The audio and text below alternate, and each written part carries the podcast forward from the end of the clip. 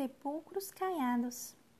Ai de vós, escribas e fariseus hipócritas, porque sois semelhantes aos sepulcros caiados, que por fora se mostram belos, mas interiormente estão cheios de ossos de mortos e de toda imundícia.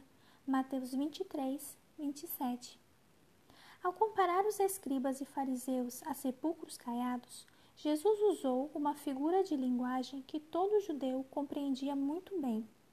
Por ocasião da Páscoa, as estradas da Palestina ficavam repletas de peregrinos.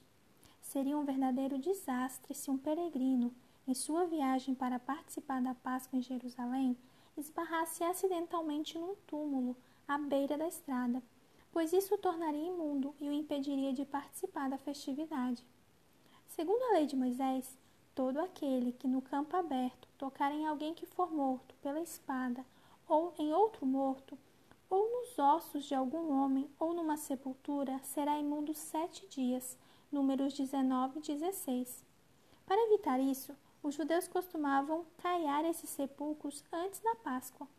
Assim, o viajor, ao caminhar pelas estradas ensolaradas, via de longe esses sepulcros, brilhando ao sol e parecendo belos e atraentes mas dentro deles havia ossos e cadáveres que contaminariam quem os tocasse.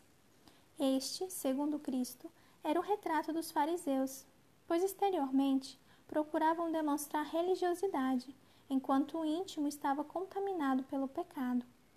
O profeta Oséias já havia se pronunciado sobre essa mesma incoerência espiritual entre o povo de Israel ao dizer: Efraim se mistura com os povos e é um pão que não foi virado. Oséias 7, 8. Nos fornos antigos, os pães precisavam ser continuamente virados, para que não ficassem queimados de um lado e crus do outro. Como os israelitas professavam adorar a Deus, mas se envolviam com a adoração de ídolos, foram comparados a um pão que não foi virado. Eles tinham dois lados, um cozido e outro cru. Caso você também tenha dois lados e esteja se debatendo com a incoerência espiritual, não desanime. Grandes homens de Deus, como o apóstolo Paulo, também passaram por essa experiência.